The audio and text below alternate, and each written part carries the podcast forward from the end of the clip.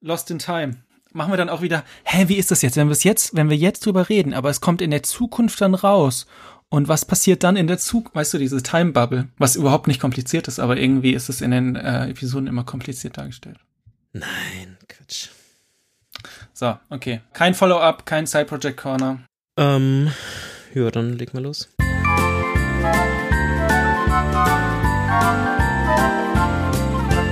Herzlich willkommen zur 17. Episode von Sprachnachrichten. Hi Jan, wie geht's? Guten Tag, Arne. Ja, es ist eine out of time Konserven voraufgenommene, unregelmäßige, aber im regelmäßigen Zyklus Episode. Genau.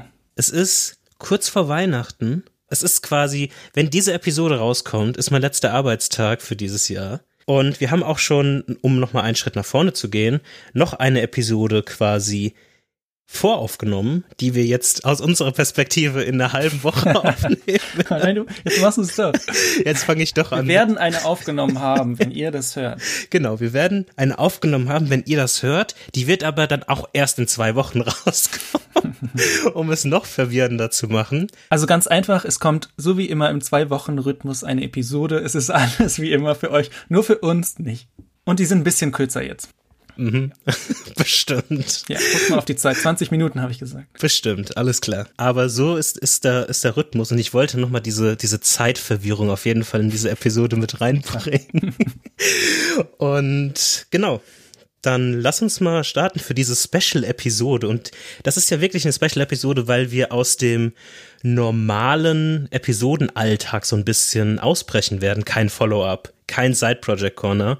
Ich weiß jetzt nicht abschalten, Side Project Corner wird es nächstes Jahr wieder geben, aber in dieser Episode nicht, denn wir wollen uns mal anhand einer eines Films, eines Dokumentarfilms ein bisschen einem Thema widmen. Und zwar haben wir uns The Social Dilemma angeschaut, was es auf Netflix gibt. Und wollen anhand dieses Themas nochmal so ein bisschen über unseren Medienkonsum, ist das, kann man das ja, so sagen? Kann man so sagen. Sprechen und das einfach mal angehen aus dieser Perspektive. Also wenn ihr, wir werden jetzt erstmal ein bisschen über die Dokumentation reden. Und wenn ihr euch die erst angucken wollt vorher, dann solltet ihr das tun. Dann sind wir quasi alle auf Augenhöhe. und deshalb ist vielleicht auch jetzt so ein bisschen die Weihnachtszeit ganz passend dafür. Wenn man eh Urlaub hat, kann man sich das dann mal so ein bisschen zu Gemüte führen. Und dann könnt ihr wiederkommen und ab diesem Kapitel dann loslegen oder einfach vorskippen, wenn ihr weil es ist jetzt auch egal, ob es also es gibt keine wirklichen nee. Spoiler. Ich finde auch nicht, dass man es anschauen muss, bevor man die Episode hört. Das ist vielleicht, dann kann man, weiß man besser, über was wir reden, aber ich würde sagen, es ist optional. Man kann, man kann es machen. Ich würde es vielleicht auch empfehlen, aber es ist kein Muss. Ja. Also soll ich jetzt eine Kapitelmarke setzen und wir reden über das Social Dilemma? Ja, setz ein. Dann geht's los. Genau, das Social Dilemma ist 2020 rausgekommen, also dieses Jahr, und wird von Netflix produziert und ist eigentlich, sind es Interviews mit verschiedenen Menschen aus der Tech-Branche, hauptsächlich mhm. Silicon Valley. Und dann so ein paar Szenen, die das noch ein bisschen visualisieren. Und verfolgt eigentlich primär, hatte ich so das Gefühl, also es sind, ich weiß gar nicht wie viele, vielleicht zehn, acht bis zehn Menschen ungefähr, verfolgt aber primär diesen Tristan Harris, ja. heißt er. Das ist ein Google Design Ethicist oder war es früher. Hat dann noch ein paar äh, andere Sachen gemacht. Und es geht prinzipiell darum, welchen Effekt soziale Medien auf die Gesellschaft haben und die Menschheit äh, generell. Ja. Ich fand von, von der Grundstruktur fand ich auch erstmal diese, wie, wie die Dokumentation aufgebaut ist, ganz spannend, muss ich sagen, weil wie du schon gesagt hast, also der Hauptkern ist so ein bisschen diese Interviewformate. Mhm. Und da ist mir zum einen noch erstmal aufgefallen, wie weiß, also im Sinne von Hautfarbe, diese ganzen Interviewgäste einfach sind. Und natürlich, wie man das irgendwie auch, also es waren schon ein paar Frauen irgendwie da auch, auch dabei, aber schon sehr männlich weiß. Und auf der anderen Seite ist dieses Spiel mit, okay, wir haben diese Interviewgäste auf der einen Seite und auf der anderen Seite gibt es so eine abstrakte Storyline, die die Probleme, die dort in den Interviews angesprochen werden, nochmal illustrieren. Und das ist so eine kleine Familie mit drei Kindern und dort werden diese Themen nochmal zusammengefasst oder nachgestellt und auf dann noch obendrauf, wie du schon gesagt hast, wird Tristan Harris so ein bisschen näher verfolgt. Hm. Und es geht auch nochmal so um sein, keine Ahnung, ob das eine Organisation ist, aber zumindest sein Movement, da das Center of Human Technology, ja. ähm, wo er dann so eine Präsentation hält und so weiter. Ja.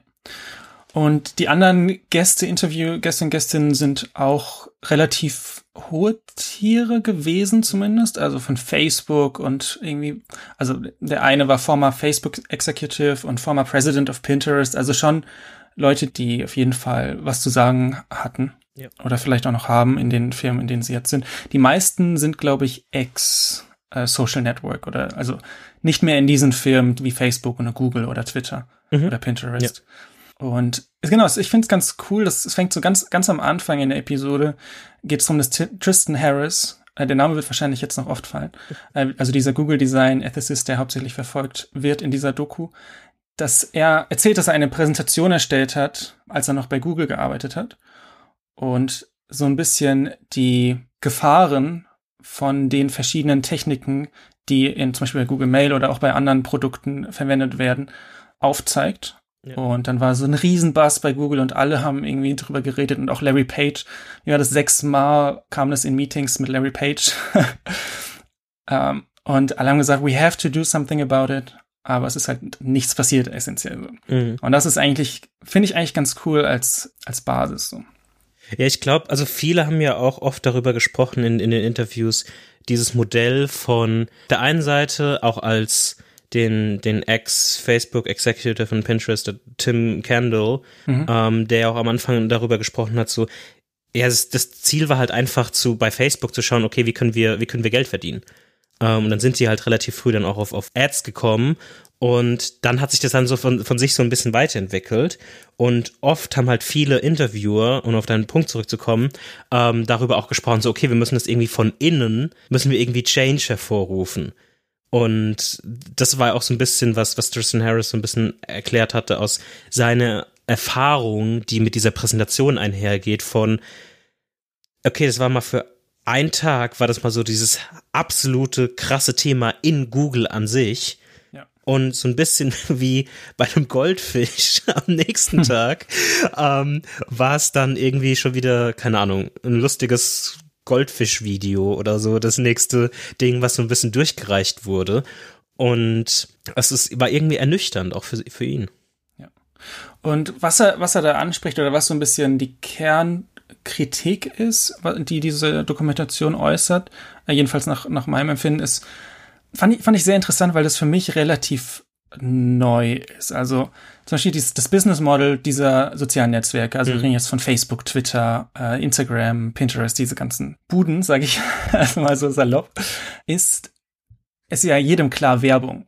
Okay. Mhm. Und die verkaufen Daten. Okay, die verkaufen Daten. Und das war mir, also, das weiß ja eigentlich jede Person. Und was aber für mich relativ neu war, was dieser, dieser Unterschied, dass sie eben keine Daten verkaufen, sondern sie verkaufen Prediction Models, also Vorhersagen über die Person. Und dafür brauchen sie ganz viel Daten, aber das, was sie verkaufen, sind nicht die Daten, sondern diese Prediction Models, um eben sehr, sehr gezielt Werbung zu verkaufen. Ja, ich glaube, das ist echt ein, ein, ein interessanter Punkt, den man, den man dort so ein bisschen näher veranschaulicht bekommt, auch mit diesen wieder illustrativen Videosequenzen, wo ein, wenn wir in diese Familie eintauchen, die dann quasi immer mal in so Szenen dargestellt wird, es ist quasi wie so eine Fabrik, wo eine Projektion eines der Kinder quasi dargestellt wird und versucht wird mit diesem Modell, mit dieser Abstraktion zu versuchen, wieder seine Aufmerksamkeit zu bekommen, so dass dann im aufgrund der, der Daten dann Werbung verkauft werden kann.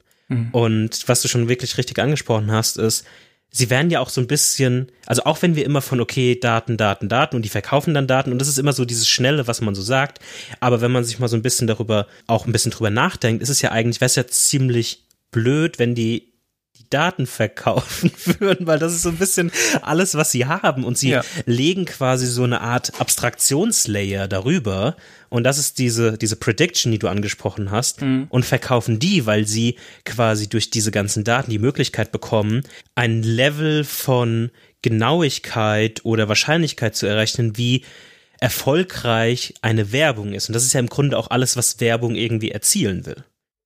Und das fand ich auch interessant, also das, diese, diese Szene, die du jetzt gerade referenziert hast, ähm, das sind ja so, das sind dann drei Dudes, die dann zum, also das ist halt im Prinzip der Algorithmus nachgestellt mit mhm. drei Menschen. Ja. Und die überlegen dann, ja, was, was können wir ihm jetzt bieten, damit er, damit er weiter drin bleibt? Und dann, oh, vielleicht irgendwas hiervon und dann, okay, ich drücke den roten Knopf und dann gibt's direkt eine, äh, eine Auktion, wer die Werbung bekommt und so weiter. Also es ist quasi, es wird so ein bisschen nachgestellt und das fand ich eigentlich echt gut. Natürlich ist es viel, viel schneller und ganz funktioniert vielleicht nicht, nicht genauso, ja. aber es macht es auf jeden Fall verständlich.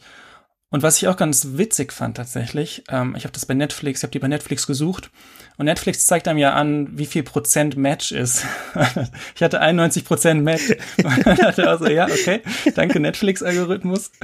Ähm, ja. Ja, ich finde also gerade diese, diese Szenerie von diesen Duplikatpersonen, die dann quasi versuchen, dieses Modell zu manipulieren oder dieses Modell zu gewissen Aktionen zu führen, das kommt ja wieder auch auf diesen, auf diese Ziele dieser Unternehmen zurück, die Tristan Harris und auch andere in den Interviews ähm, mal erwähnen. Denn alles geht auf Engagement, Growth und Ads zurück. Ja. Und diese drei Sektionen sind quasi in dieser Fabrik dann dargestellt mit, okay, Engagement, okay, jetzt in unserem Beispiel Arne hatte ich auf diesem Bild getaggt. Und ich, das fand ich auch ein, sehr gutes ja, illustriertes Beispiel von, ja. okay, du kriegst dann irgendwie eine Mail, also eine Benachrichtigung oder so, aber warum zeigt das mir das Bild nicht an, sondern gibt mir quasi einen Link, dass ich die App öffnen muss mhm. oder auf irgendwie den Service weitergeleitet werde im Browser. Und weil das ist ja eigentlich der schnellste Weg, um diese Informationen zu vermitteln, aber es soll ja eigentlich nur um Engagement gehen, dass ich quasi wieder auf einen Service komme und dann sehe ich, ach, nicht nur Arne hat mich getaggt, sondern irgendwas anderes ist passiert und dann verbringe ich dann 10 Sekunden, 30 Sekunden, eine Minute, zwei Minuten und so weiter. Ja. Weil dann scrollt man ein bisschen runter und dann kommt irgendein anderes Foto und denkst, oh cool. Und das, das fand ich auch äh, ziemlich krass. Dieses, genau. Also warum ist es, wenn ich jetzt bei Instagram in einem Foto markiert werde, warum kann ich nicht äh, runterziehen und in der Notification ist das Foto und dann, also und der Grund ist, weil ich dann die Notification schließen kann, ja, okay, weiß ich. Und genau. die App nicht öffne.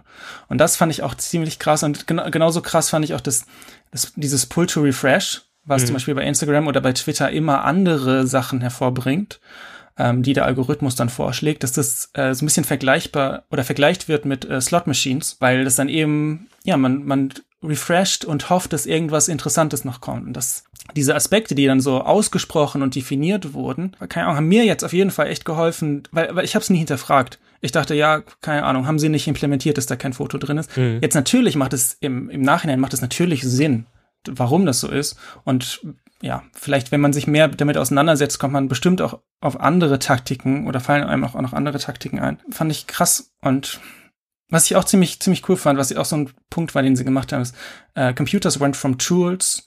Mhm. Also Steve Jobs hat ja äh, den Computer vorgestellt, oder den Apple One war das damals, äh, als Bicycle for the Mind. Also äh, Computers went from tools to manipulation machines. Mhm. Das heißt, es sind keine Werkzeuge mehr. Natürlich, jetzt ist jetzt abstrakt, ne? natürlich sind es noch Werkzeuge, es kommt ja immer darauf an, wie man es benutzt, aber jetzt, was, was diese Social Networks angeht, ist es halt nicht mehr ein Tool, sondern es ist eine Software, die dich manipuliert, Stück für Stück, dadurch weiß, was der Algorithmus dir vorschlägt. Und das ist auch ganz interessant, weil der äh, Junge in dieser Familie, um den geht's ja hauptsächlich, also da, da kommen auch diese ganzen Algorithmen-Szenen von, mhm. und der entwickelt sich halt immer mehr in so eine Verschwörungsrichtung und guckt dann irgendwelche Vlogger, die mhm. halt irgendwelchen Quatsch erzählen und so und immer weiter und versinkt da komplett drin, weil das ihn halt hookt und ja, die Algorithmus-Leute, nenne ich sie jetzt mal, die drei, die quasi ihm die Sachen vorschlagen, die merken, okay, da ist er engaged und dann mhm. geben wir ihm mehr davon und geben ihm mehr davon und so. Das finde ich ein ja. guter Punkt. Ja, es ist also auch, was nochmal an diesem Punkt anschließt und das zweite Ziel, was dort so ein bisschen neben Engagement noch ein bisschen erklärt wurde, war ja auch Growth. Mhm. Und da spielt ja auch nochmal dieses, okay, ist es jetzt ein Tool oder äh, kommen wir uns eher so vor wie so Labormäuse, die so ein bisschen quasi getestet werden. Also ist, ist dieses, dieses Stück Software, was geschrieben wurde, ist es dazu da, um uns das Leben leichter zu machen und dadurch verdienen die Unternehmen Geld, so wie quasi auch viel entstanden ist in der Anfangszeit von Computing. Also es war ja oftmals so, dass, okay, du hast dann irgendwie ein Stück Hardware oder ein Stück Software verkauft und da hat es so ein bisschen aufgehört. Mhm. Ähm, in den Anfangszeiten zumindest. Und heute geht's halt so ein bisschen mehr äh, darum, auszutesten, wie man diese drei verschiedenen Säulen quasi bespielen kann. Und mhm. was, was Facebook, was ja auch eines dieser so Growth-Hacking-Mythen oder dieser besten Beispiele, nicht unbedingt ein Mythos, aber eines der besten Beispiele ist, dass Facebook ganz früh gelernt hat, dass ja. ähm, sobald du ein Facebook-Account hattest und innerhalb von zehn Tagen sieben Freunde hattest, läuft. Dann war diese, diese Persona oder diese, diese Person quasi so gut schon vernetzt, dass es eigentlich immer zu einer, zu einer positiven Benutzung von Facebook im Sinne von Facebook, also dass sie da kleben bleiben und es mhm. weiter nutzen, quasi führt im Endeffekt. Ja. Ich fand es auch cool, ähm, dass, also der Facebook-Executive, der Tim Kendall, hat auch gesagt, dass, also ich, ich glaube, das war der Typ, der auch verantwortlich war für die Monetarisierung von, mhm. von Facebook. Und der hat auch gesagt, dass es in keinster Weise so gedacht war, wie es jetzt ist, sondern die haben gesagt, okay, wir machen Ads, dann kann es kostenlos sein. Also es war good intentions. Also ich finde, viele Leute heutzutage sagen, oh, Facebook ist böse, Facebook ist böse. Ich würde da jetzt gar nicht widersprechen, aber die Intention, die dieses Produkt am Anfang hatte, waren nicht so, sondern die, die, es war einfach, Werbung war noch relativ, ich glaube, ich meine, wie alt ist Facebook? Wann ist Facebook rausgekommen? 2004 oder so, ewig. das glaube ich angefangen, 2004, ja. 2005. Also er hat ja davon erzählt, dass er 2006 dazukommen ist, aber da war es schon ein, zwei Jahre oder so. Genau, und da hatten die quasi offensichtlich noch kein, äh, keine Monetarisierung, ja. wenn, wenn er quasi dafür verantwortlich war. Und ja, das hat sich dann alles noch entwickelt. Also es ist, die haben halt einen, einen Weg eingeschlagen, der sich dann jetzt zu dem entwickelt hat, was es ist. Ja, ich, also ich verstehe schon, was du meinst. Ich würde halt in dem Sinne aus einer anderen Perspektive da so ein bisschen widersprechen wollen. Das war auch so ein bisschen der Grund, warum ich am Anfang eben gesagt habe, oh, das sind ja alles oder größtenteils weiße Dudes, die da irgendwie, das hat ja auch einen Grund. Also das waren auch die Personen, die daran gearbeitet haben, die daran entwickelt haben. Und wenn man das vielleicht nochmal auf eine andere Perspektive, auf ein anderes Netzwerk drüber stülpt und sich Twitter anschaut, die Leute, die dafür das gegründet haben oder die, die sich dafür verantwortlich sind, das wurde jetzt nicht äh, in dem Film thematisiert, aber anderes quasi, an andere Storyline, ist es halt schon so, dass wenn deine Entscheidungsriege oder die Leute, die quasi an solche Software oder an so großen Sachen irgendwie bauen. Natürlich kann man immer sagen, ja, das war nicht die Intention, aber wenn die halt alle irgendwie weiße Dudes sind, dann macht sich halt auf keinen, macht sich auf einmal dann keiner über Harassment oder sowas Gedanken. Ja. Weil das halt nie erlebt wurde. Ja. Und das ist halt so ein bisschen, glaube ich, eines der, der Kernprobleme, dass es halt, ja, sie haben sicherlich das nicht absichtlich gemacht, aber man sollte zumindest daraus lernen, dass man aus diverseren Perspektiven auf etwas schaut, wenn man etwas neu gestaltet, weil es kann in unserer heutigen Zeit aus deren Perspektive natürlich in positiven explodieren und zu was richtig Großem werden. Hm. Und dann ist aber, dann gibt's Riesenprobleme und auch wirklich Schäden, die man vorher nicht voraussehen konnte, weil man sich darüber nicht Gedanken gemacht hat. Das stimmt. Und ich würde auch, auch argumentieren, dass dieser Weg, den sie, ich habe es jetzt so, so gesagt, so mhm. den Weg, den sie eingeschlagen haben, das ist ja jetzt nicht so, als hätten sie das nicht verhindern können oder als äh, genauso wie Twitter oder andere jetzt jüngere soziale Netzwerke, die ja genau die gleichen Sachen machen und dann aber mit Absicht. Ja. Also das war vielleicht ganz am Anfang bei Facebook war das vielleicht nicht die Intention, aber mittlerweile ist es auch bei Facebook ganz klar der, das Ziel. Also das kann man ja nicht, kann man nicht verneinen was du jetzt gerade gesagt hast, die, die Schäden, ähm, ja, fand ich auch interessant. Also, ist auch so was, was man eigentlich weiß. Ich finde, die Dokumentation hat es echt gut gemacht, dass man, dass sie die Sachen gut erklärt für Menschen, die vielleicht nicht so drinstecken in diesem Thema, was diese negativen äh, Effekte angeht, mhm. aber auch so ein bisschen noch on top. Also zum Beispiel jetzt Suicide and Depression goes up, especially mhm. in younger generations, habe ich mir aufgeschrieben.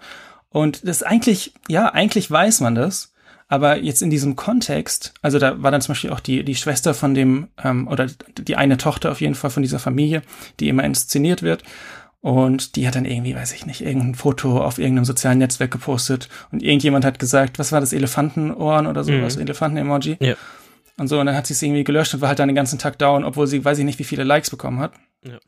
Und das, das, ich finde es auch krass, wie, wie jung teilweise, also ich höre, das hört sich jetzt voll alter, aber wie jung, wie jung mittlerweile auch Teenager und Kinder teilweise schon soziale Netzwerke haben und da einfach viel, viel Zeit reinstecken. Ja, also ich, ich fand auch, also eines der Sachen, die auch in diesem Kontext sind, gerade von Kindern und auch dieser, dieser jüngsten, dieser drei Kinder dieser Familie quasi, war eine Story, die am Anfang angesprochen wurde, was Snapchat Dysmorphia quasi genannt wird, was eher in dem Bereich wahrscheinlich zwischen 15 und, keine Ahnung, 25 irgendwie stattgefunden hat, was aber das, das Phänomen beschreibt, dass Leute sich in Richtung plastischer Chirurgie quasi bewegen oder sich mhm. wünschen, mehr wie so ein Snapchat-Filter auszusehen, ja. Ähm, was ja, also keine, mir fehlen da so ein bisschen die, die Worte, äh, um, um ehrlich zu sein und finde das echt krass, was, also natürlich kannst du das nicht vorhersehen. Also das insbesondere, also bei dem anderen Twitter-Beispiel, was ich vorhin gebracht habe, da würde ich schon eher sagen, okay, das hätte man irgendwie erwarten können, mhm. dass wenn das irgendwie alles irgendwie White Dudes sind, dass dann im Endeffekt sich bei ein paar Sachen, weil man es noch nie erlebt hat, irgendwie offensichtlich äh, Fehler oder Missstände ergeben, aber dass halt so ein komplett neues Phänomen erschaffen wird, so ein bisschen, mhm. das, da brauchst du schon eine Glaskugel für. Mhm. Was ich auch einen richtig guten Vergleich fand, war, dass Social Networks so ein bisschen wie ein Digital Pacifier, also ein digitaler Schnuller quasi sind. Mhm. Also für viele Menschen, die dann, weiß ich nicht, irgendwie der Tag war scheiße, dann legen sie sich auf die Couch und scrollen Instagram, mhm. wenn sie zu müde sind. Jetzt mal ganz äh, polemisch formuliert, aber das finde ich auch also man, man flüchtet sich dann auch dahin und ja, es gibt genug Content auf, auf den ganzen Plattformen, dass man sich da echt verlieren kann, ja. Eine Sache, die mir sehr aufgefallen ist, und ich würde es auch als eine der Sachen nochmal beschreiben, die mir nochmal ein bisschen unterstrichen haben, mit was wir uns oder mit was wir uns da eigentlich umgeben oder über was wir da eigentlich reden, ist, wie diese Personen, die teilweise diese äh, Themen erschaffen haben, selbst mit diesen Services umgehen mhm. in Bezug auf wie, wie sie Access dafür ihren Kindern quasi gewähren oder nicht, aber auch selbst, was sie für Stories haben. Also ich habe mir aufgeschrieben, dass keiner kann sich irgendwie vor diesen, vor diesen Mechanismen verstecken. Also selbst die Leute, die Erfinder quasi, mhm. selbst die Leute, die das erschaffen haben, mhm. erzählen ihre Stories darüber, dass sie nicht sich davon gefreit fühlen in irgendeiner Weise oder mächtig dem gegenüber zu entkommen. Ich habe versucht, das iPhone im Auto zu lassen oder es hat nicht funktioniert oder immer so Regeln aufgestellt wie außerhalb des Schlafzimmers habe ich kein iPhone, hat nicht funktioniert. Und das, das Kinderthema ist nochmal ein komplett anderes. Also da sind ja selbst so Sachen wie nichts und unterhalb von, von Highschool und so weiter. Ja, ja so ab 16 ja. haben, haben die gesagt, so ja den Punkt, den sie gemacht haben, dass Tech exponentiell wächst, was die Leistung angeht. Mhm. Und menschliche Gehirne, aber nicht menschliche Gehirne, verändern sich super, super langsam. Ja. Und diese ganzen Algorithmen haben halt jetzt raus, wie man Menschen hookt zu einem Produkt, nämlich über diese äh, Suchtmechanismen, sage ich jetzt mal. Und ja, also es ist halt, ich fand auch, also das haben sie relativ durchgezogen in dieser in dieser Doku, dass immer dieser Mensch gegenüber dem Supercomputer. Und ja, dass das eigentlich kein, kein fairer Kampf ist. Ja. Weil zum Beispiel der Supercomputer auch sehr, sehr viele Daten über dich hat und du hast halt nichts über, über den Super, also du weißt nicht, wie, es wird dir nicht erklärt, wie das funktioniert, warum das jetzt so ist, warum zum Beispiel kein Foto in der E-Mail ist, wenn du getaggt wurdest. Das führt dann auch dazu, dass viele Personen so ein bisschen, vielleicht auch jede Person, äh, seine oder ihre eigene Realität hat. Mhm. Das wurde dann so ein bisschen mit der Truman Show verglichen. Und ähm, was, was ich dann ziemlich gut fand als Follow-up-Punkt darauf war, dass mit keiner äh, geteilten Realität oder ge geteilten Weltansicht gibt es auch keinen keinen Bedarf an Kompromissen, weil es sind einfach unterschiedliche, also es, man hat keine Basis mehr. Mm, ja. Und ja, Fake News verbreitet sich sechsmal schneller als echte News auf Twitter und diese, das sind halt alles Dinge, die, auch die Algorithmen an sich sind ja nicht darauf äh, programmiert, um Fake News zu verbreiten, sondern sind programmiert, um die Dinge zu verbreiten, die Menschen engagieren. Und wenn Menschen denken, oh, die Erde ist flach, und dann denken, und dann gucken sie mal ein YouTube-Video und YouTube denkt, aha, diese Flat Earth-Videos, ähm, wenn man da einmal reinkommt, dann kann ich die Person super, super hooken und schlägt nur noch Flat Earth-Videos vor, dann irgendwann fühlt man sich dann bestätigt, dann hast du dieses Tribe-Thinking, oh, wir haben es verstanden, andere nicht. Also kann man jetzt mit Flat Earth machen, kann man mit Chemtrails, kann man mit Corona machen, es ist alles das Gleiche. Ja, ich, ich finde das auch, ich habe ja auch selbst einen Erfahrungsbericht aus, aus dieser Perspektive. Ich hatte dazu mal einen kurzen Twitter-Thread geschrieben, das war irgendwann im August, wenn ich mich recht erinnere. Mhm. Und ich hatte dann irgendwann den Punkt, dass YouTube angefangen hat und ich, also wenn man, ich bin sehr weit von irgendwelchen Verschwörungstheorien entfernt und hat mir auf einmal angefangen, ich glaube, das war um die Zeit, wo zum ersten Mal diese ähm, Schiefdenker Bewegung ähm, ja. und unterwegs waren. Oder ungefähr, ich glaube, das war irgendwie eine größere De Demonstration oder irgend so ein Quatsch. Und dort haben die dann mir angefangen, auf die Startseite, auf die YouTube-Startseite mir immer so ein Video zu pushen. Mhm. Und ich habe dann explizit immer so gemacht, du kannst ja Optionen wählen, wenn du quasi auf der Startseite so algorithmusbasierte Vorschläge bekommst, kannst du sagen, okay, zum einen kein Interesse, das interpretiere ich in like, kein Interesse in das Thema. Und dazu kannst du noch sagen, kein Video von diesem Kanal empfehlen. Hm. Und ich habe das dann immer geklickt und es kam aber sporadisch immer mal wieder ein Versuch. Hm. Und ich fand das echt beeindruckend, wie ich habe ja sogar das komplette Gegenteil gemacht. Ich habe es nicht ignoriert, sondern ich habe explizit gesagt, hey, lass mich mal in Ruhe mit dem Kram. Ja. Ja. Ich weiß halt, wie ihr darauf kommt, dass das eine gute Empfehlung für mich ist, aber es ist definitiv keine. Und das dann immer noch aus diesem aus diesem Sumpf, wie ich das jetzt mal beschreiben würde, immer noch hier und da mal Empfehlung kommt. Das war jetzt nicht immer, wenn ich auf der Startseite war, aber es war in dieser Woche, würde ich, oder in diesen zwei Wochen, würde ich mal sagen, habe ich bestimmt eine zweistellige Anzahl, eine tiefe, aber so 10, 20 äh, von diesen Empfehlungen weggeklickt. Mhm. Und ich war echt erstaunt, ist sehr positiv ausgedrückt, erschüttert mehr. Ja. Ja. Das ist auch was, wenn ich jetzt zum Beispiel so ein äh, Video zum Spaß oder vielleicht auch äh, im Ernst geschickt bekomme mit irgendeinem Verschwörungskram, ja. dann achte ich sehr, sehr genau drauf, dass es in einem Inkognito-Tab ist. Und klar, die können es mit der IP dann immer noch irgendwie gucken, aber dann können sie es wenigstens nicht genau auf mich mappen. Hoffe ich zumindest. ähm, also bis jetzt hat es funktioniert, aber weil, weil ich weiß, dass wenn ich in meinem YouTube-Account eingeloggt bin und dieses Video angucke, dann habe ich richtig viel Spaß obwohl, ja, ich meine, ich, ich verwende sowieso diese, diese Home-Seite bei, bei YouTube nicht wirklich, aber trotzdem, es kommt dann, wenn man ein Video geguckt hat, kommt es in der Sidebar die ganze Zeit. Also man, man ist da sehr, sehr schnell drin und kommt sehr schwer wieder raus. Also die Erfahrung habe ich auch schon gemacht. Ja, definitiv. Hast du bestimmte Sachen aus der Dokumentation nochmal zusammenfassend so für dich mitgenommen? Ich fand das Ende ziemlich gut, muss ich sagen. Also am Ende ging es so ein bisschen, was sind die größten Ängste, die die Interviewten mhm. haben, was zum Beispiel Social Media äh, anrichten kann. Und da kann dann sowas wie äh, Destabilize Society und Civil War, mhm. schon relativ krasse Sachen, die aber mittlerweile, denke ich mir, wenn man sich Amerika anguckt und diese ganze äh, Trump-Wahlgeschichte, äh, mhm. keine Ahnung, so unrealistisch ist es auch einfach, also oder so weit ist es vielleicht auch nicht mehr weg. Und allgemein war auch dieses, ähm, der Tenor am Ende oder gegen Ende, dass wenn man die Sachen jetzt so laufen lässt, wie sie laufen, dass es halt sehr, sehr große Probleme für die Menschheit auch bereitet. Ja. Und äh, da würde ich jetzt grundsätzlich auch, auch zustimmen, weil es immer mehr dieses, jeder hat seine eigene Wahrheit und dann immer mehr diese Gruppen.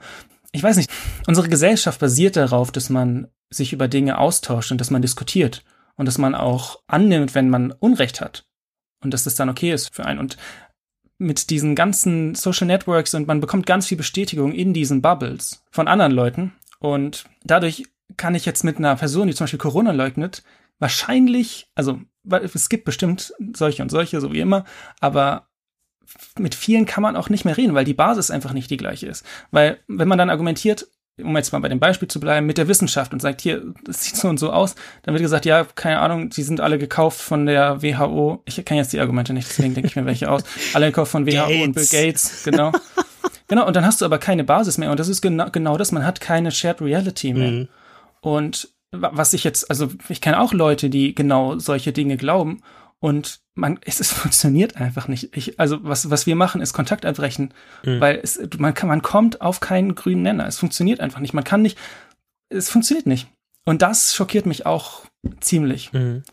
Und ja, Also es ist, es ist jetzt auch nicht neu. Also 2016 ist, glaube ich, das erste Mal in der, in der Trump-Wahl, wo das so ein bisschen in der breiteren äh, Öffentlichkeit diskutiert wurde. Ja. Und das, wir sind jetzt vier Jahre später und es ist nicht besser geworden, sondern eher schlechter. Und am Ende, um jetzt noch ein bisschen positiver zu werden, geht es aber darum, dass wir menschliche Technologien verlangen können. Und dass wir sagen können, also das Problem ist das Business Model, das Problem ist die Werbung. Und wir können verlangen, dass Technologiekonzerne menschlichere Algorithmen machen, weil Algorithmen an sich sind ja auch nicht schlecht. Zum Beispiel Spotify-Algorithmus finde ich super gut, dass ich äh, wöchentlich meine irgendwie neue Musik entdecken kann. Weil gibt ja bei anderen äh, Musikanbietern auch.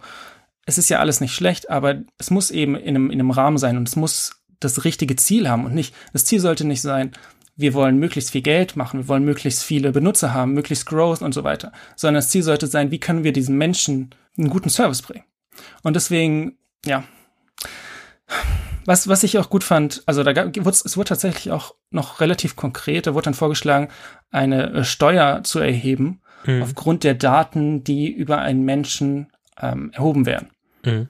Damit die Firmen eben nicht einfach so viel Daten wie möglich, weil es könnte ja nutz, äh, nutzbar sein, sammeln, sondern eben nur das, was sie, was sie brauchen. Und ich glaube, ich glaube, es gibt auch schon Humane Tech. Also menschliche, menschliche Tech-Firmen. Also ich glaube es nicht, ich weiß das. Es wird jetzt viel über diese großen geredet und die sind ja auch das Problem, weil da ist die Masse. Aber es gab zum Beispiel, kennst du, kannst du dich noch an Path erinnern? Mhm. Das war, das war gut. Das hat Geld gekostet. Da gab es keine Werbung, da gab es keine, keinen Algorithmus, sondern es war quasi, also es war auch so ein soziales Netzwerk. Es war, ich glaube, am ehesten vergleichbar mit Facebook oder Instagram. So ja, aber halt für deinen engeren, also ich glaube, genau. du konntest 50 Leute oder ja. sowas genau maximal ja. haben. Ja, das war, das war das, das letzte gute soziale. Nein, aber das, also das ich wäre auch, ja, ich wäre auch bereit für Twitter zum Beispiel Geld zu bezahlen. Dann lass mich irgendwie, keine Ahnung, was, zwei, drei Euro zahlen im Monat und lasst mich mit dem ganzen Scheiß in Ruhe und macht halt nicht so ein, so ein Quatsch. Ja, kann ich, kann ich durchaus verstehen. Und ja, ich habe einen kleinen Sohn. Ich muss mir auch überlegen, wann darf der sich seinen TikTok-Account machen, mit wie vielen Jahren. Weil, ja, es ist, also es ist halt eine konkrete, es ist noch, ich, so konkret ist noch nicht, ja, aber es wird irgendwann Zeit, konkret. Ich, ich habe noch ein bisschen Zeit. Aber in was für einer Welt er aufwächst, wo TikTok-Account. Ähm, ja, aber wie, aber es gibt Leute, die haben mit, keine Ahnung, mit acht oder zehn schon TikTok-Accounts und machen dann irgendwelche Dance-TikToks und das ist halt krass. Und ich vielleicht, also ich kann das schon verstehen. Ich finde Social Network Access mit 16 klingt ziemlich krass. Und ich weiß nicht, ob das eine Regel ist, mit der ich, mit der ich gehen würde. Mhm. Es kommt dann auch darauf an, wie sich's entwickelt. Aber prinzipiell würde ich es jetzt nicht ausschließen. Ja, ich, also ich wollte, ich wollte dieses Thema eigentlich extra aufschiffen, weil ich nicht wusste, wie du, ob du da, da darüber reden willst. Aber ja, ich glaube, ich glaube, es ist, es ist echt schwierig. Und ich glaube, das Einzige, was man wirklich machen kann, ist viel und das ist wahrscheinlich immer die Antwort zu allem, was Erziehung betrifft, ist viel reden darüber. Ja. Ähm, ich kann mir nicht vorstellen, dass Verbot irgendwas, weil es hat natürlich auch wieder negative Faktoren. Auch von irgendwie so ein, in Anführungszeichen, Alien-Dasein, dass es quasi die einzige Person im Klassenverbund ist und so weiter ja, und so ja, fort. Ja. Ähm, aber auf der anderen Seite einfach alle Pforten öffnen, ist halt auch, also hat ja auch wieder, kann auch wieder negative Faktoren irgendwie haben. Und allein zu diesem Fakt zu kommen, dass vielleicht, was natürlich super schwer ist, die, die Kompetenz früh zu entwickeln, damit umzugehen, dass man auch versteht, wie diese Sachen funktionieren, dass man zum einen sich nicht beeinflussen lässt und zum anderen vielleicht, auch wenn ich glaube, dass es nochmal ein anderes Level von Komplexität ist, aber ähm, zu verstehen, dass es was komplett anderes ist in Sachen von Mobbing und so weiter, mal schnell mal dieses Elefantenohr-Beispiel, was, mhm. in diesem, was in dieser Dokumentation war, wie man damit umgehen könnte. Aber das ist natürlich nochmal ein anderes Level an Komplexität. Vielleicht werden wir irgendwann zum Erziehungspodcast. Aber wenn, wenn du, ich kann ja nicht von einem zwölfjährigen Kind erwarten, dass es diese Algorithmen durchschaut und den quasi, sag ich mal, widersteht, wenn es nicht mal die Menschen schaffen, wie du schon gesagt hast am Anfang, die, die entwickelt haben. Ja. Aber ja, es, ich habe noch Zeit. Wir werden, wir werden schauen, wie sich's entwickelt. Aber so richtig gut fühlt sich's nicht an. Ja, das, das kann ich verstehen. Hast du noch was zu der Doku?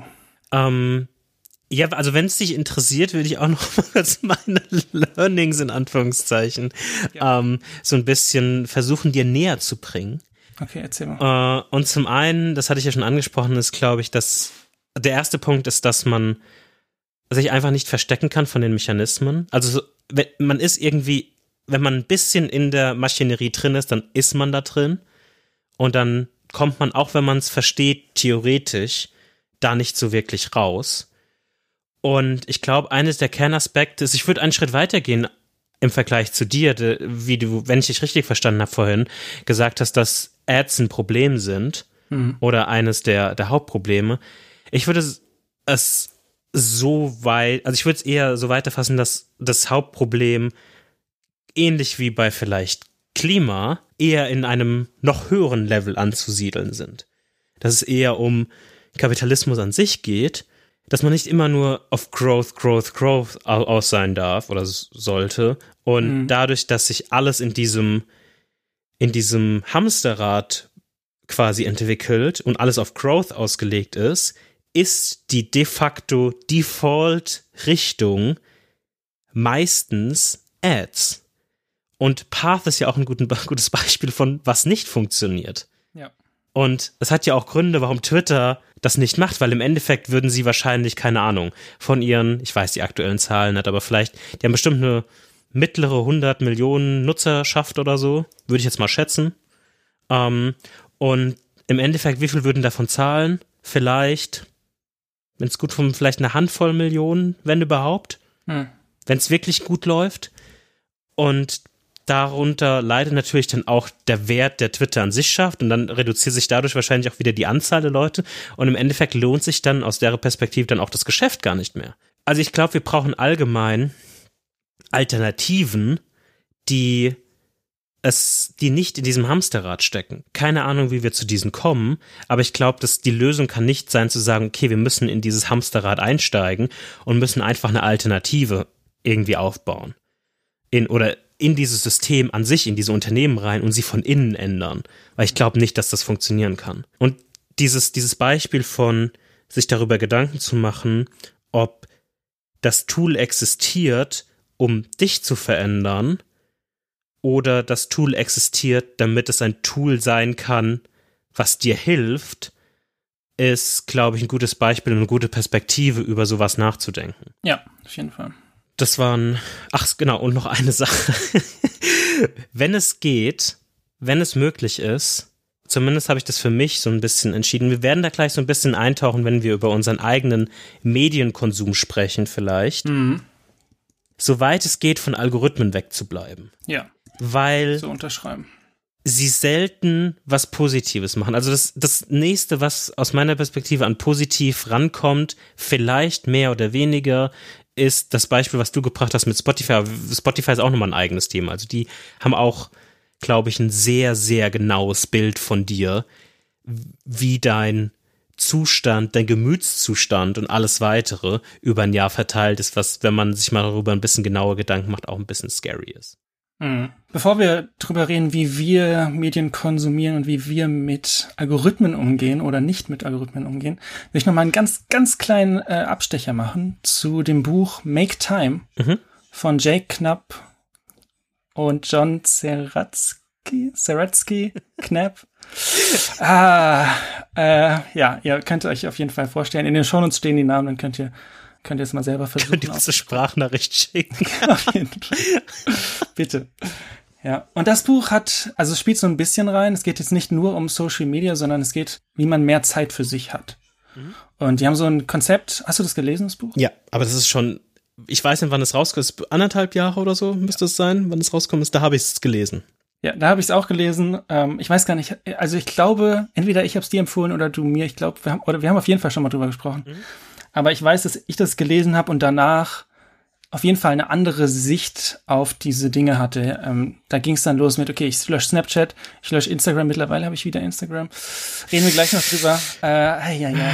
Ähm, aber ich habe heute noch mal, noch mal reingeschaut in das Buch und habe so ein bisschen äh, durchgeskimmt und äh, ich kann sowohl diese Doku The Social Dilemma als auch Make Time sehr, sehr empfehlen. Also Make Time hat dieses Konzept, dass man den Tag startet mit einem Highlight, dass man sich quasi ein Highlight selber plant. Was ist das Highlight des Tages? Dann über den Tag heißt es Laser, also dass man sich darauf fokussiert, was man, was, was das Highlight ist. Und während, während dieser äh, Fokussierung gibt es dann noch diesen Energize Step. Also es wird auch eine Grafik in den, als Podcast-Cover sein, falls ihr es euch nicht vorstellen könnt oder ich es schlecht erkläre. Und Energize Step ist dann sowas wie Meditation oder Workout. Mhm. Und dann abends Reflect. Also habe ich mein Highlight geschafft, ähm, hatte ich vielleicht ein anderes Highlight, wie hat das funktioniert? Und dann ähm, geht es quasi am nächsten Tag von vorne los. Genau, das ist so ein bisschen das Prinzip. Und zu jedem dieser vier Punkte gibt's dann Tipps, sage ich jetzt mal. Also mhm. so verschiedene ja, Herangehensweisen. Und diese Methode selber habe ich hat irgendwie nicht gestickt. Also da habe ich irgendwie keine Lust drauf gehabt, habe ich nicht gemacht, habe ich auch jetzt nicht. Ich werde es ich werde es nicht machen äh, so, aber diese ähm, Tactics, die sie, die sie vorschlagen, diese verschiedenen Sachen, die sind auf jeden Fall sehr, sehr eindrücklich gewesen. Ich habe, wie gesagt, heute schon nochmal reingeguckt und da sind so Sachen wie ähm, Distraction-Free Phone, also, dass man zum Beispiel kein Twitter oder Instagram oder Reddit oder YouTube diese Apps nicht auf dem Handy hat. Ich habe die auch wieder gelöscht heute, weil ich dieses Buch wieder gelesen habe. Ich glaube, ich sollte das einmal im Jahr lesen. Kannst du dann den Omnifocus einen Reminder auf alle halbe ja, Jahr stellen vielleicht? Vielleicht sollte ich das machen. Ja, und dann diese Sachen, so Clear Your Home Screen, dass da quasi nur die mhm. nützlichen Sachen sind. Irgendwie eine Armbanduhr tragen, damit man das Handy nicht rausholen muss, um auf die Uhr zu gucken. Und dieses, dass man sich so fokussiert, nicht auf die Infinity Pools, wie das heißt. Mhm. Also Infinity Pools ähm, sind E-Mail, YouTube, Twitter, Insta, diese ganzen Apps. Bei, bei mir ist E-Mail nicht so wirklich ein Infinity Pool, aber jetzt bei YouTube, Twitter, Insta, diese ganzen sozialen Netzwerke, wo man im Prinzip so viel Zeit reinstecken kann, wie man, wie man hat. Also man startet YouTube und dann kommt das nächste Video und dann kommt das nächste Video, weil der Algorithmus eben einen hooked hält. Und dass man, ich glaube, ich glaube, was ich so ein bisschen mitgenommen habe und auch jetzt wieder mitgenommen, also vor anderthalb Jahren mitgenommen habe und jetzt wieder mitgenommen habe, ist diese Intentionality, dass man eben Content mit einer Intention guckt und nicht äh, accidentally. Also du, du, mhm. wenn ich YouTube starte und dann gucke ich vielleicht in meine Abo-Box und denke, oh, es gibt ein neues Video von, weiß ich nicht, irgendeinem äh, YouTube-Kanal, den ich, den ich sehr gerne schaue. Dann gucke ich das Video und dann schl schließe ich aber YouTube wieder und gucke nicht, oh, das alte Video von vor einem Jahr, was lustig war oder sowas. Dieses intentionally. Und das ist natürlich super schwer, aber das ist auf jeden Fall also wenn ihr, wenn ihr das Gefühl habt, oh, mit den Social, Social Networks, da komme ich gar nicht klar, ich habe äh, zehn Stunden Instagram Screentime jeden Tag, da hast du vielleicht auch ein anderes Problem. Auf jeden Fall. Aber Make Time kann ich wirklich jeder Person empfehlen, weil es ist einfach, es ist einfach ein sehr, sehr gutes und sehr augenöffnendes Buch. Sehr, ich finde, die beiden, also die Dokumentation und das Buch passen, ergänzen sich gut, auch wenn das Buch ja. noch nicht nur auf Social Media ausgelegt ist. Ja, finde ich, finde ich eine super Empfehlung. Ich werde mir das jetzt auch nochmal zu Gemüte führen, sobald ich dann ab morgen Urlaub habe, quasi ja, zum Zeitpunkt der Episode. Nein. Ja, sehr schön, mach das. Ähm, das werde ich auf jeden Fall machen. Super. Wie oder hat nicht nur das Buch, sondern auch die Dokumentation jetzt irgendwie aktiv nochmal härtere Einschnitte in deine, in deinen Medienkonsum genommen? Ja, auf jeden Fall. Also, was ich gemacht habe zum Beispiel.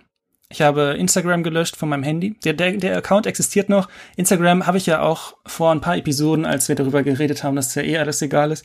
Äh, ich glaube, es war vor drei Episoden oder so. Neue Episoden ist es doch nicht mal alles egal. Es ist doch. oh je. Sehr gut.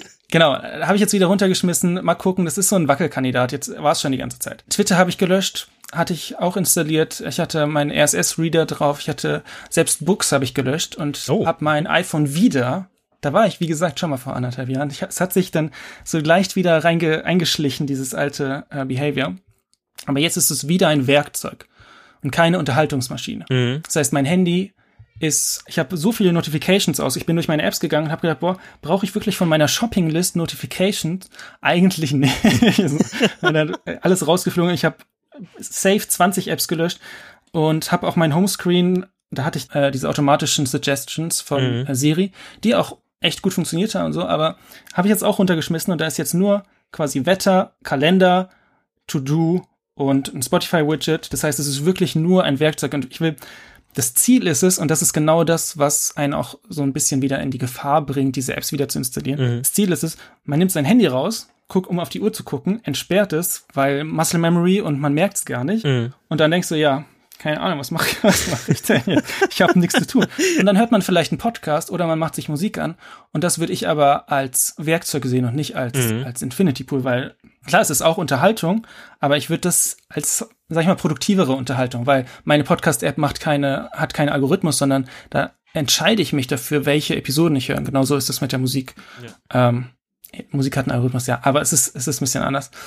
Das heißt, Twitter und YouTube und ja, auch so Netflix und iTunes und Plex, diese ganzen Serien, Filme, Anbieter, das lebt alles quasi nicht auf meinem iPhone, sondern vielleicht auf meinem iPad, vielleicht auf meinem Apple TV, vielleicht auf meinem MacBook.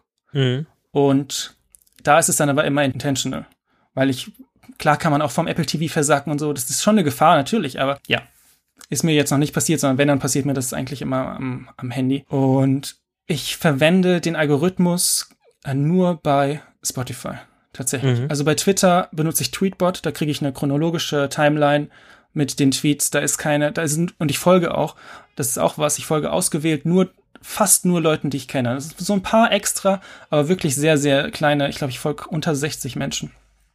Du schaffst dir deine eigene Wahrheit, Arne. Ich schaffe mal, ja, das ist, okay, das, da können wir gleich nochmal drüber reden, ja.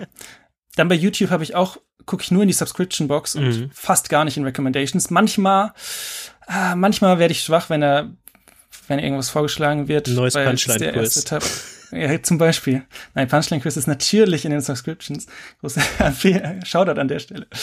Ähm, genau, aber ja, und bei, bei Netflix benutzt ihr auch keine Recommendation. Ich habe jetzt zum Beispiel Social Dilemma nicht geguckt, obwohl das 91% Match war. Und wahrscheinlich hätte mir das Netflix vorgeschlagen, aber ich gucke einfach nicht, was sie mir empfehlen, mhm. sondern ich hole mir Empfehlungen dann zum Beispiel von, von meinen Freunden. Mhm. Und wie gesagt, Spotify-Algorithmus finde ich super. Äh, gefällt mir gut mit dem Release-Radar und dem Discover Weekly.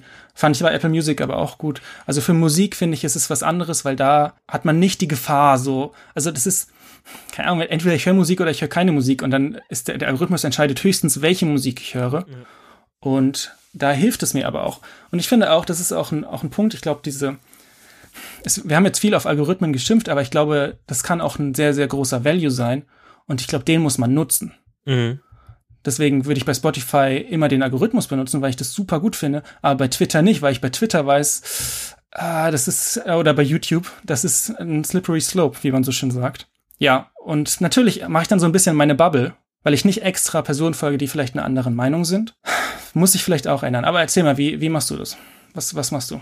Also wie ich schon vorhin, vorhin gesagt habe, bei dem Thema mit das Social Dilemma und meinen Learnings speziell, bleibe ich soweit es geht vom Algorithmus weg. Also ich nutze mhm. auch Tweetbot wie du. Das ist, glaube ich, die beste Entscheidung überhaupt, was Twitter angeht, weil ich zum einen nicht so fokussiert das mein Following-System habe, wie du es hast, sondern ich mhm. bin da mehr ich weiß es gar nicht auf dem Kopf, wahrscheinlich so um die 200 Leute oder so, mhm, plus minus. Und da ist eine eine chronologische Timeline einfach Gold wert. Ich würde da auch verrückt werden, muss ich ganz ehrlich sagen, wenn da ständig irgendwas rumspringen würde. Oder ja. ich bin da aber auch so ein, wie, wie ist der Begriff? Ah, Twitter Completionist, der, der alles sehen muss und dann macht mir die chronologische Timeline für mich eh mehr Sinn. Mhm. YouTube ist für mich mein größter Struggle, glaube ich, um ehrlich zu sein, mhm. weil ich manchmal so Kanäle habe, wo ich die nicht abonniert habe, aber ich manchmal doch mal was gucke. Mhm. Und das basiert wirklich einzig und allein auf die, auf den Startseiten Recommendation Algorithmus. Mhm. Weil manchmal es doch sehr zutrifft, aber es hat wirklich seine sehr starken Sonnenstunden und sehr starken Schattenbereichen. Mhm ähm, dass ich dann irgendwie mit dem Algorithmus kämpfen muss, weil er auf einmal denkt, wow, jetzt geht's hier aber mal ab mit Verschwörungstheorien. Ich so, nein, nein, nein. ähm, und er trotzdem denkt, wow, jetzt, jetzt, jetzt ist meine Chance. Du hast ja aufs Video geklickt, ne? Auch wenn du gesagt hast, interessiert mich nicht. Nee, nee. Vielleicht seht es. Nein, nein, nein. Ich, also ich habe hab auf das, ich habe auf die Mehr-Option im Cover so, gedrückt. Okay. Ich habe nicht okay. aufs Video geklickt. Ich war niemals okay. auf der Detailseite des Videos. So viel, so viel ist schon ähm, da die Trennung da. Bei Spotify ist es zum Beispiel so, ich bräuchte den Algorithmus, glaube ich nicht, wenn Apple Music mal lernen würde, mir einfach alle neuen Songs von den Künstlern, die ich mag, anzuzeigen, hm. wäre schon mein Problem gelöst. das ist mit der Hauptgrund, warum ich Spotify verwende. Weil dort mhm. das, das Sieb oder der Filter viel detaillierter ist und ich viel öfter einen Reminder kriege, okay, von, ah, okay, Döll, Shoutout, hat einen neuen Release oder was weiß ich, Haiti oder sowas. Ja. Ähm, nur Deutschrap-Referenzen hier in diesem Podcast.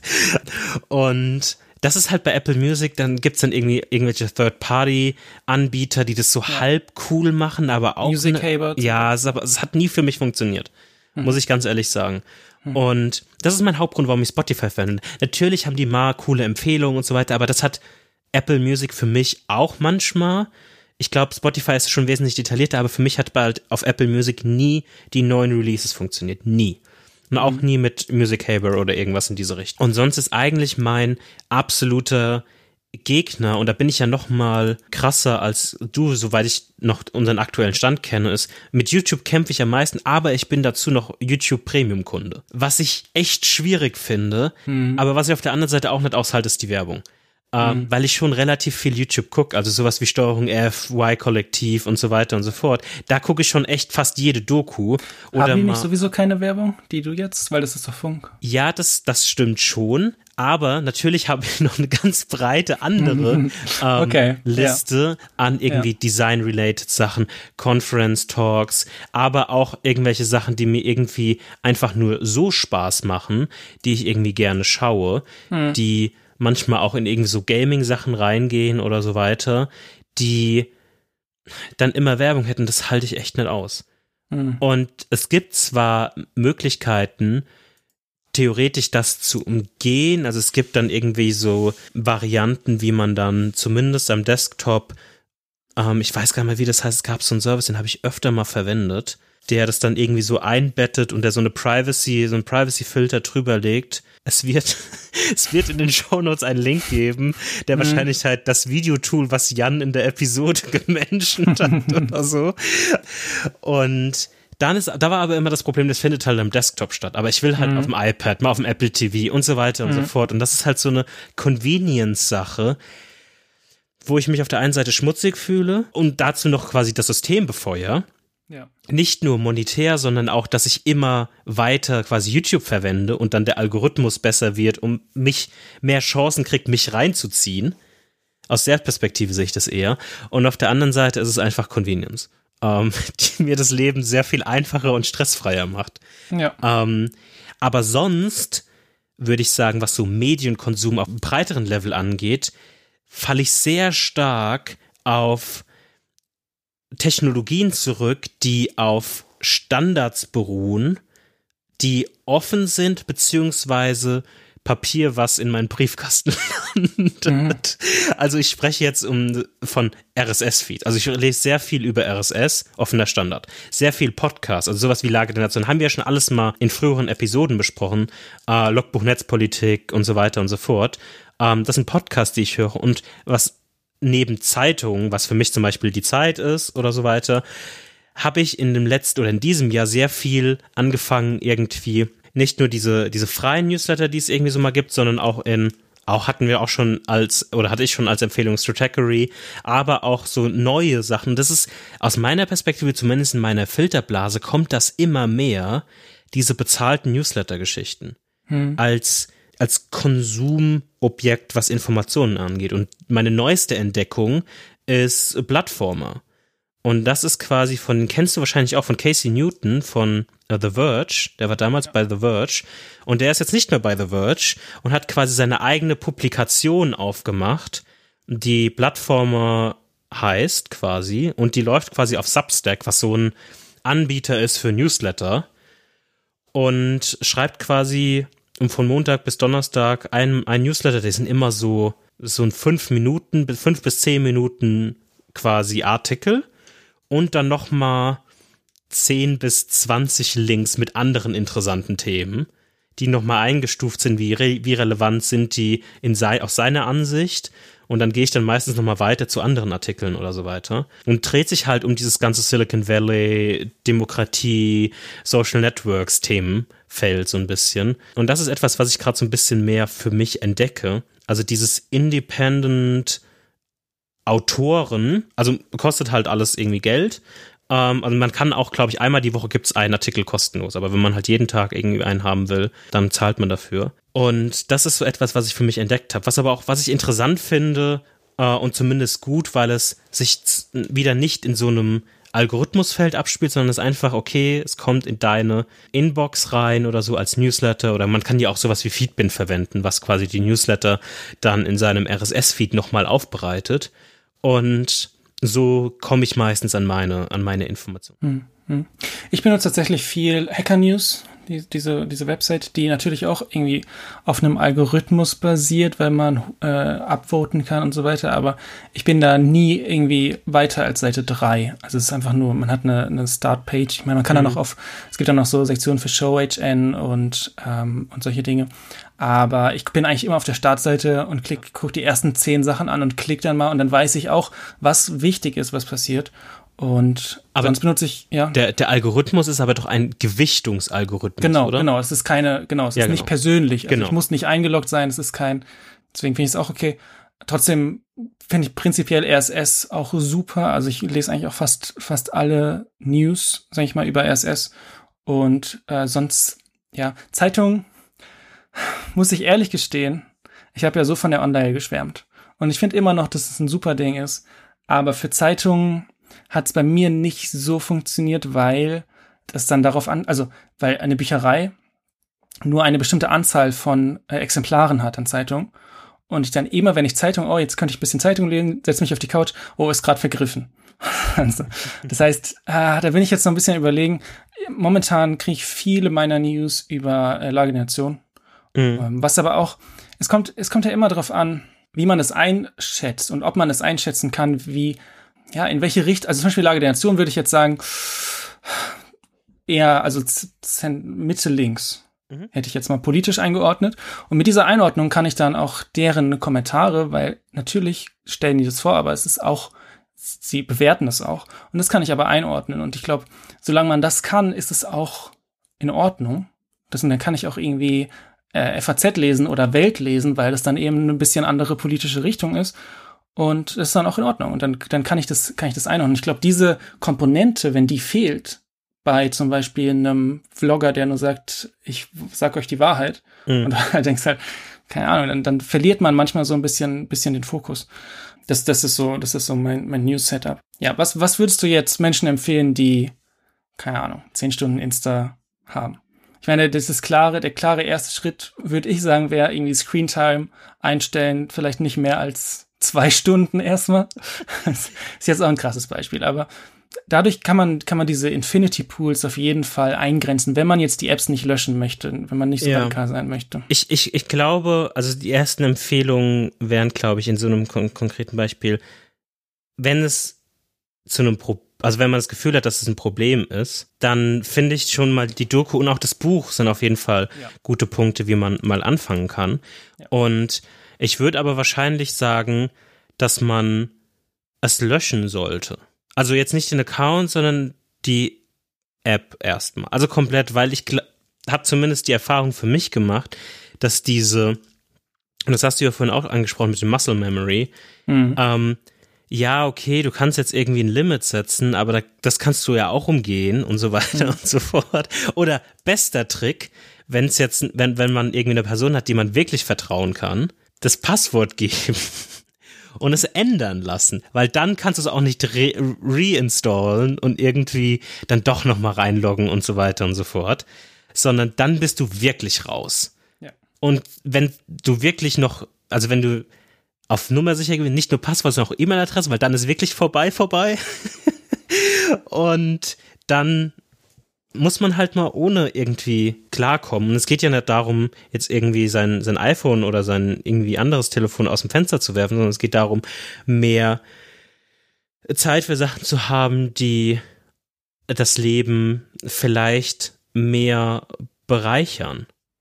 Also mehr Int Intention, also Dinge wirklich tun, weil man sie tun möchte und ja. nicht, weil man so reingerutscht ist. Ja, ich, mir, mir fällt leider nicht der Name ein von einem der Interviewgäste in dem Film, aber es, es war mehr so ein, so ein alternativer Dude mit so Raster, so grauen Raster. Ja, ganz am Ende. Mhm. Ähm, und er beschreibt es auch so ein bisschen so wie, ja, so, so relativ simpel in dem Modus von, ja, guck mal raus, wie schön die Welt ist ja. und was man alles irgendwie machen kann.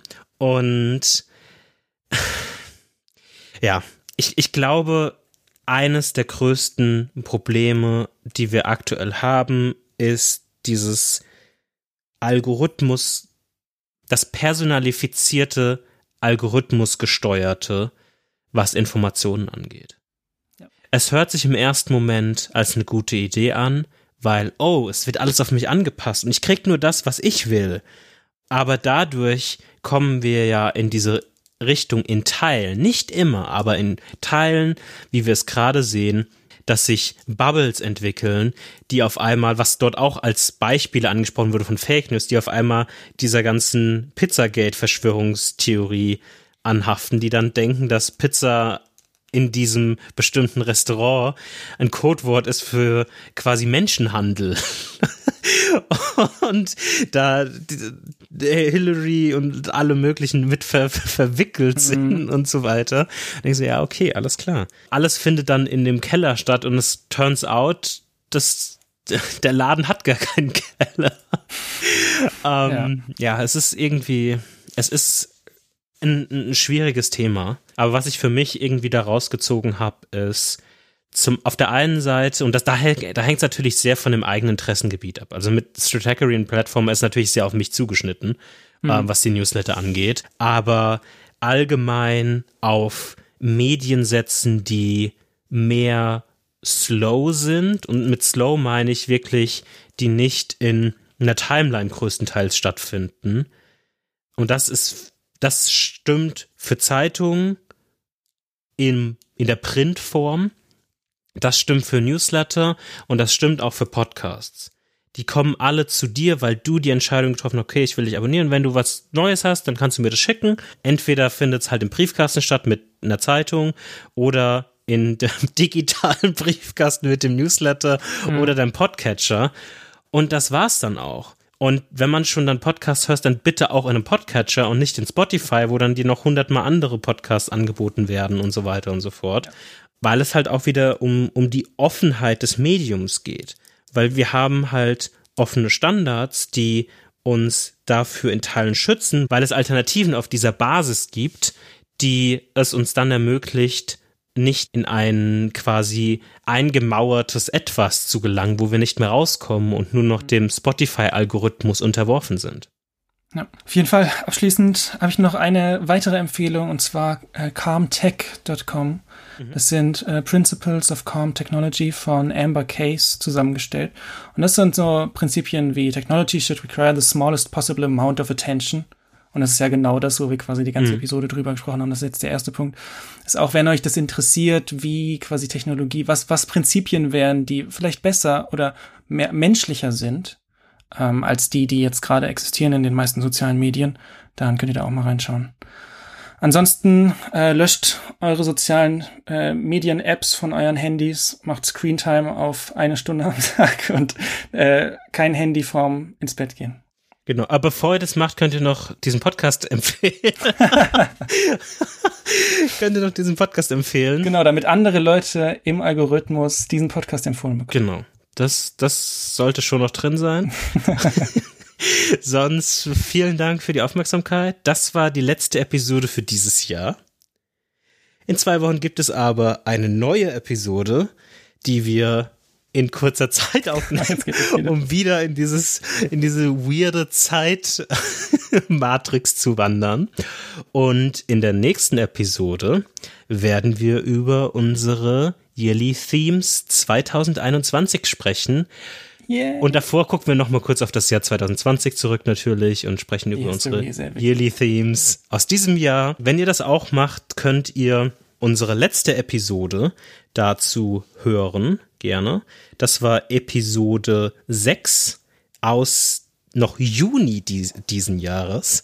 Mhm. Und wir werden bis dahin noch unsere Yearly Themes vorbereiten, feintunen, dass wir dann in der nächsten Special-Ausgabe darüber sprechen können. Und danach geht es dann ganz normal weiter, auch wieder mit Updates in unserem Lieblingscorner, Side Project Corner.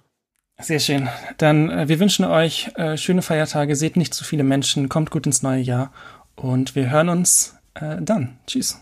Auf Wiedersehen. Ciao, ciao.